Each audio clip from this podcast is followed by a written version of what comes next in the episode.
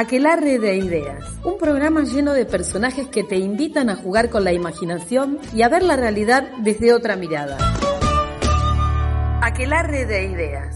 Hacemos este programa a Andrea Guenín, Jorge Fernando Sartori, Analía Machado y la participación de Patricia Leichner. Aquelarre de Ideas.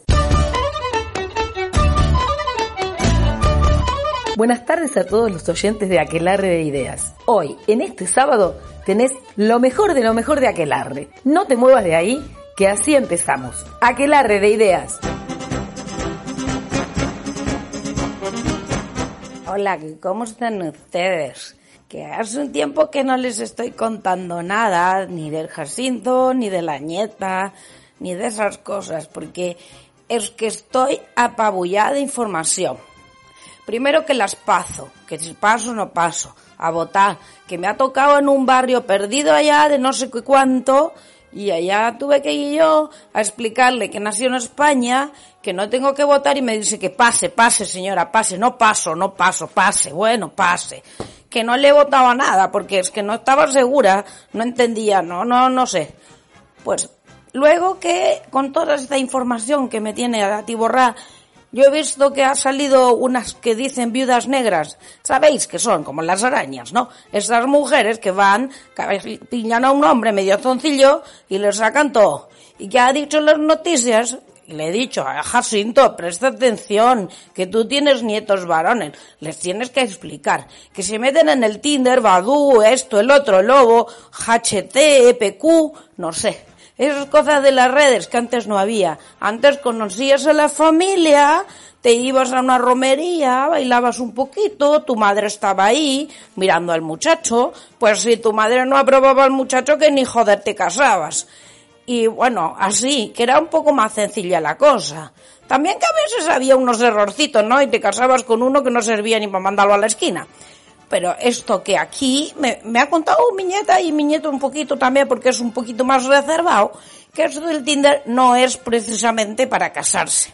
Es para otras cosas que uno hacía antes después de casarse. Además de comer y limpiar la casa, hombre. Bueno, es que estaba escuchando las noticias y me he quedado atontada de este hombre que estabas en el Tinder, la invita a cenar, le pone ella la burundanga y le saca todo, todo, hasta las ganas vivir le saca. Entonces, yo le he dicho a mis nietos, a ver si os prestáis atención, mis queridos. Tampoco es cuestión de que la vida es una como un baile, una eterna fiesta, que tienes que estar todo el día, que burundanga, que burundanga, ole, a ver, que es que, que os prestáis atención. Primero tenéis que ser personas de bien, pero bien, bien, no bien más o menos, ¿eh? Que bien, bien. Y luego tenéis que ser personas educadas, que sepáis hablar. Me ha dicho abuela, mira este. Había uno que ahí opinaba en el Facebook, en ese, porque yo también tengo Facebook, soy una persona de este siglo.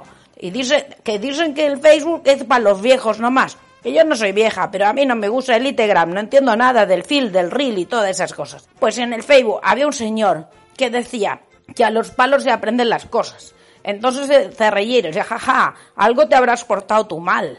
Yo le decía a los niños, pues, ni el Tinder ni el Facebook, porque miran las ideas de mierda que le está metiendo en la cabeza.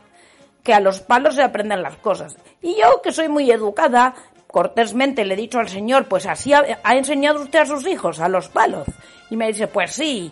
Ah, ala, entonces habríamos tenido que comprar más palos en la escuela para explicar mejor obviamente eso irónicamente. Y el señor me dice, pues sí, a los palos, a los lonjazos y a los golpes. Porque así mi madre me ha enseñado a decir que buenas tardes, buenas gracias, buenas noches y todas las buenas que le ha enseñado, pero no le ha enseñado a usar el cerebro, pobrecito. Y el señor es que me seguía contestando. Yo estaba con el guisado en la cocina y se me pasaba el guisado y le seguía contestando yo también, porque ya que me estaba enervando. Y dice que esos maestritos que tenéis, que son más cuadrados que una baldoza, que no sabéis enseñar y que porque los sindicalistas... Y yo me, he planteado y decir, bueno, ¿qué hemos dejado? ¿Qué mundo le estamos dejando a los nietos? Eh? No me quiero poner pesada, yo sé, olé, que yo soy una mujer alegre y que ustedes lo que quieren no es más problema de lo que escuchan en la TV todos los días. Pero hombre, a ver si nos ponemos un poquito a pensar qué es lo que estamos diciendo. Y le miro el perfil del señor y es un señor que peina canas. Va, ni peina porque pelado era. y, diciendo esas estupideces, que las cosas se arreglan a los palos, que somos todos comunistas y que mejor era antes. Mejor cuando, cuando teníamos a los militares pegándonos pata por el culo, porque cuando pensabas algo diferente, a por el culo que te daban. Pero por favor, disculpe las palabras, ¿eh? Se me ha ido esa última que no quería decir. Bueno, eso es lo que yo tenía para contarles, que estoy como un poco intimidad entre las las brujas negras, ¿cómo eran estas? No, las arañas negras, las viudas negras que emboban a estos hombres así. Le he dicho, nietito mío, yo tengo para presentarte acá la hija del almacenero de la esquina, que casualmente se llama Manolo. Ella no es Mafalda, no, ya sé que no lo es, pero este, que es una buena chica y le mira con ojitos lindos. A ver si el pibe se me mete en estas cuestiones de Tinder y termina en Burundangao. Y a estos señores que escriben esas cosas, que les llaman que son odiadores, porque los, los haters, los lovers, todo esto, ameadores, odiadores, por favor, poneros a trabajar, a ver si hacéis algo productivo, joder, y que viva España y Argentina también.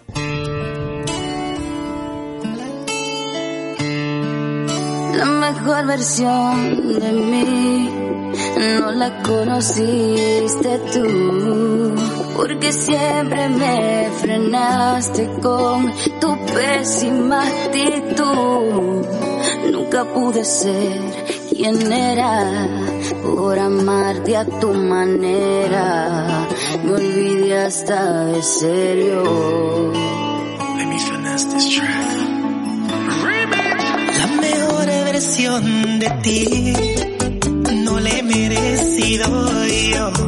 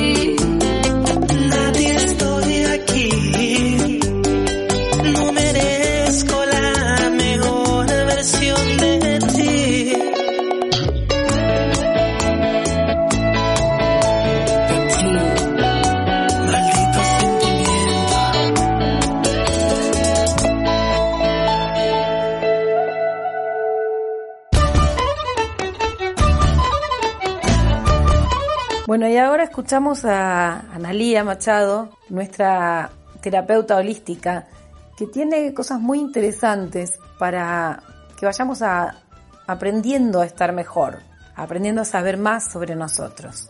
Bueno, los dejo con Analía. Tengan todos muy buenas tardes. Mi nombre es Analía Machado. Soy terapeuta holística. Hoy les vengo a hablar de la herida de la injusticia. Esta herida de la infancia se despierta en el momento en que se desarrolla la individualidad del niño, es decir, entre los 3 y los 5 años de edad, cuando el pequeño toma conciencia de que es un ser individual y una entidad completamente aparte con sus diferencias. Al niño le parece injusto no poder integrar bien su individualidad y no poder expresarse y ser el mismo. Vive esta herida sobre todo con su progenitor del mismo sexo. En la mayor parte de los casos, este progenitor sufre la misma herida de injusticia, la cual tal vez no experimente de la misma forma o en las mismas circunstancias que su hijo, pero existe y el niño lo percibe. Quienes han sufrido esta herida de la infancia se esconden bajo la máscara del rígido. El rígido procura la justicia y la exactitud a toda costa. Como llega a ser perfeccionista, intentará siempre ser justo. Le resulta muy difícil comprender que al actuar perfectamente según su criterio, puede resultar al mismo tiempo injusto.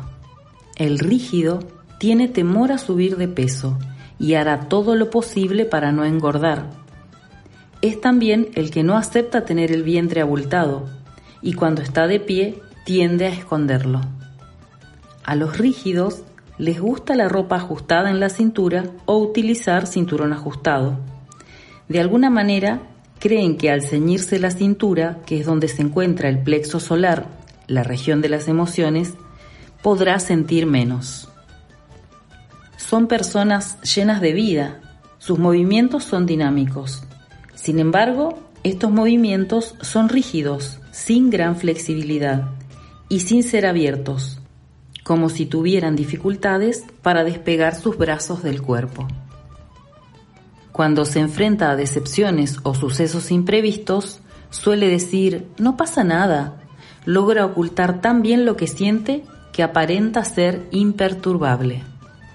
Cuando los demás duden de él o le hagan muchas preguntas acerca de una situación, lo percibirá como un interrogatorio y lo sentirá como algo injusto. Como siempre procura la justicia, quiere asegurarse de ser merecedor de lo que recibe. El mérito es muy importante para el rígido. Para él, merecer es obtener una recompensa por una buena acción. Si recibe mucho sin haber trabajado demasiado, no cree merecerlo y se las ingenia para perderlo. Los que son extremadamente rígidos se organizan incluso para no recibir nada, pues, según su criterio, deben ser extraordinarios para merecer una recompensa. El temor a equivocarse hace que una persona rígida se coloque a menudo en situaciones en las que deberá tomar decisiones.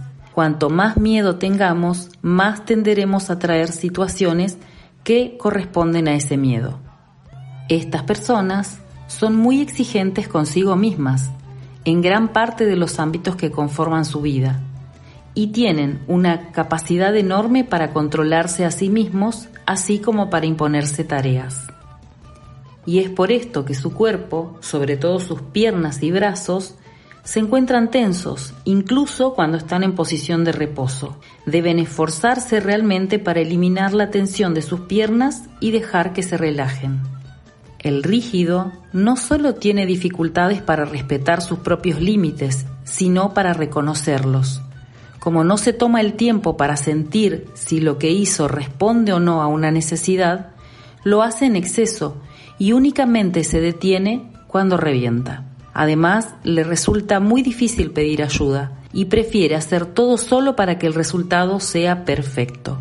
Por esto, el rígido es el más propenso a sufrir agotamiento profesional. Es así que aquel que sufre la herida de la injusticia en realidad es el primero que es injusto consigo mismo. Una característica del rígido, difícil de entender para las personas que no tienen la herida de la injusticia, es que con frecuencia le parece más injusto ser favorecido que desfavorecido. Si poseen un talento que los otros no, se sienten obligados a dar algo a cambio. No es de sorprender, entonces, que también sea difícil para el rígido recibir un regalo, porque se siente en deuda. Más que sentirse obligado a dar a la otra persona algo del mismo valor para ser justo, prefiere no recibir nada o incluso rechazar lo que se le da.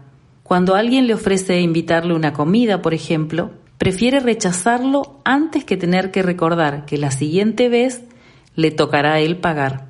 O si acepta, lo hará prometiéndose ofrecer algo parecido. Si te reconoces en la herida de la injusticia y llevas la máscara del rígido, el primer paso es admitir el número de veces que fuiste injusto con los demás y sobre todo con vos mismo. Puede ser lo más difícil de admitir, pero será el principio de comenzar a sanar esta herida. Para este tipo de personas es muy difícil dejarse amar y demostrar su amor, pero al actuar así es muy injusto consigo mismo, ya que se priva de expresar lo que realmente siente. Así que el gran desafío es abrirse a ser amado y amar. Hasta aquí la entrega de hoy. Te invito a seguirme en las redes. En Facebook me encontrás como Analía Machado Terapeuta Holística y en Instagram como Analía Machado Terapeuta. Muchas gracias.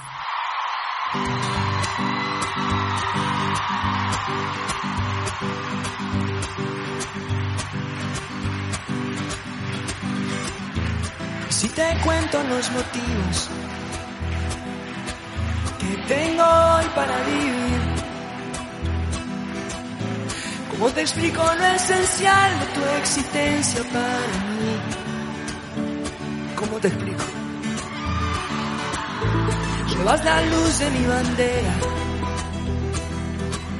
y el don de la sinceridad.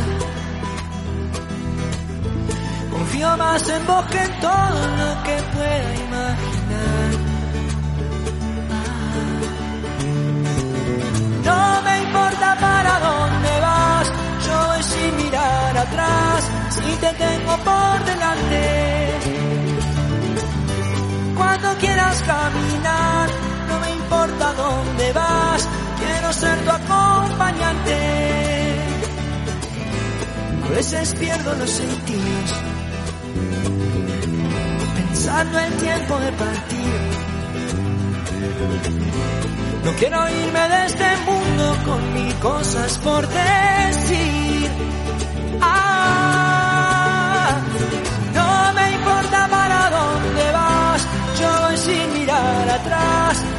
Te tengo por delante. Cuando quieras caminar, no me importa dónde vas, quiero ser tu acompañante. Sin pecar de loco ni atrevido, yo te elijo mi destino y mi camino por seguir. Si ya anduve solo demasiado, quiero vivir a tu lado, lo que quede por vivir.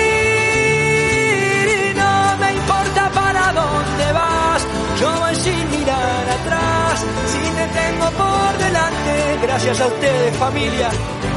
Cuando quieras caminar, no me importa dónde vas,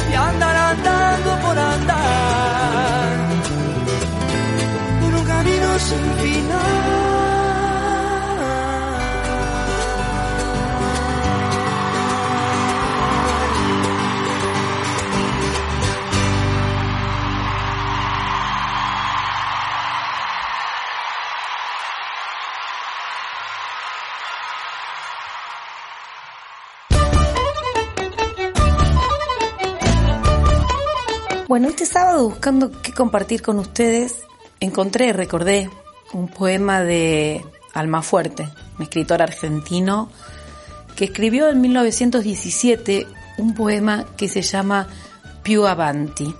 Y el poema dice, no te des por vencido ni a un vencido, no te des por esclavo ni a un esclavo, trémulo de pavor, siéntete bravo y arremete feroz, llama al herido.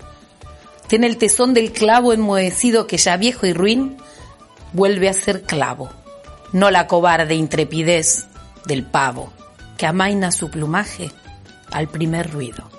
Y pensando, ¿no? En esto de più avanti, siempre adelante.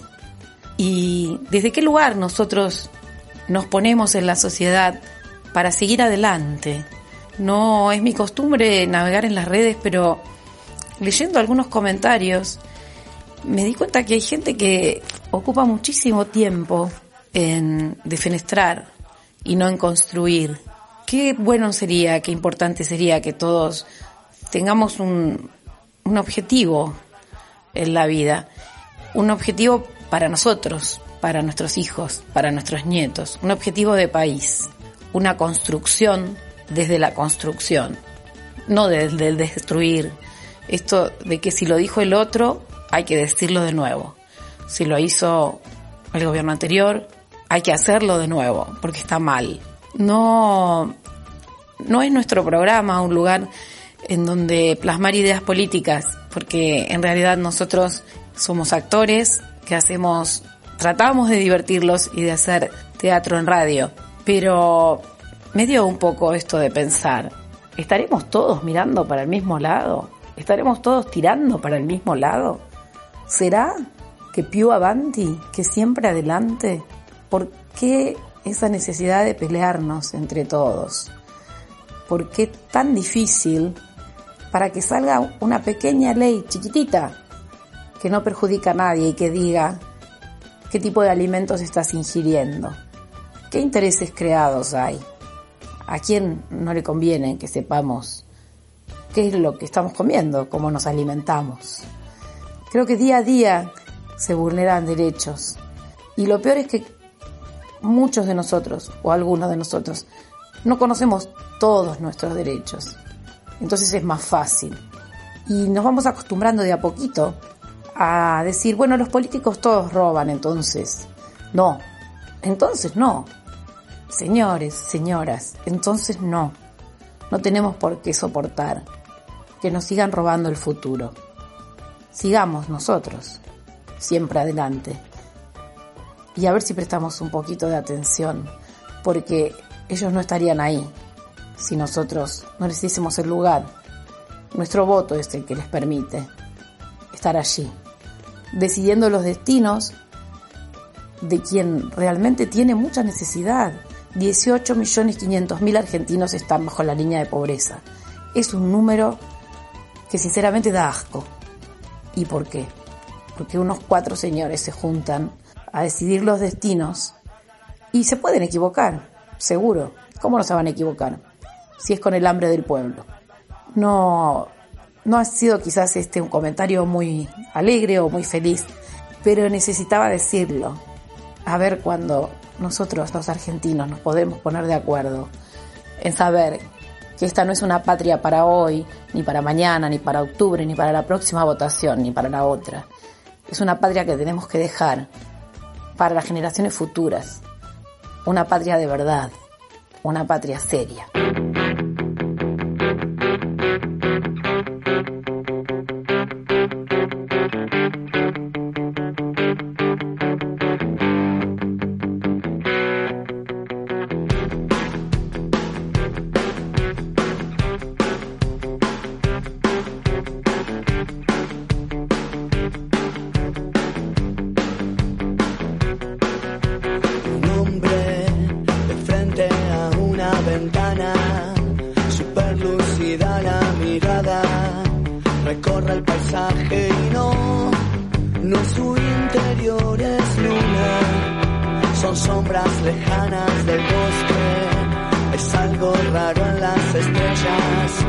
Que inducen temor y también melancolía de esperar, de esperar, esperar que ella vuelva y me diga, acá estoy mi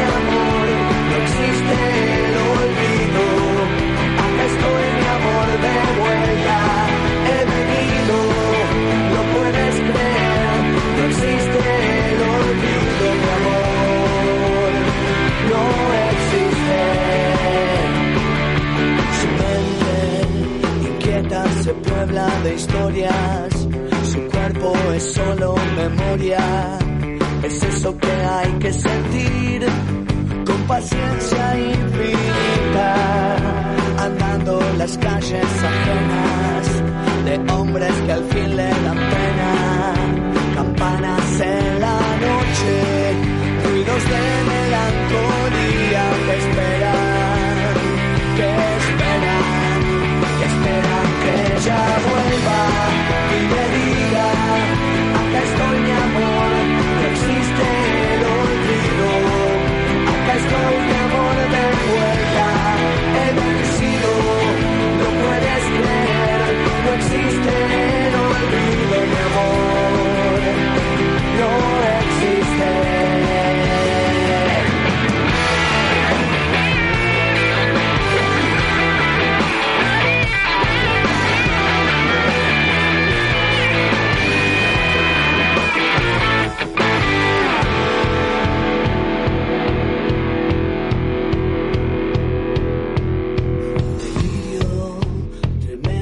ficción literaria, secretos que fueron plegaria, espejo maldito que al fin duplicó toda su vida, andando las calles ajenas de hombres que al fin le dan pena, campanas en la noche, ruidos de melancolía que esperan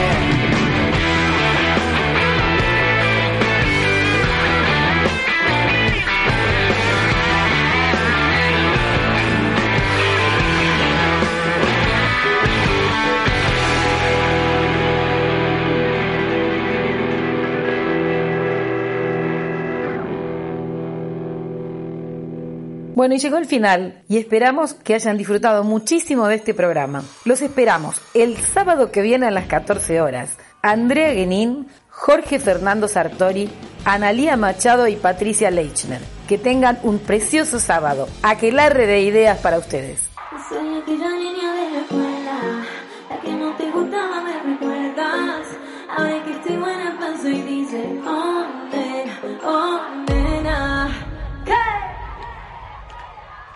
So you can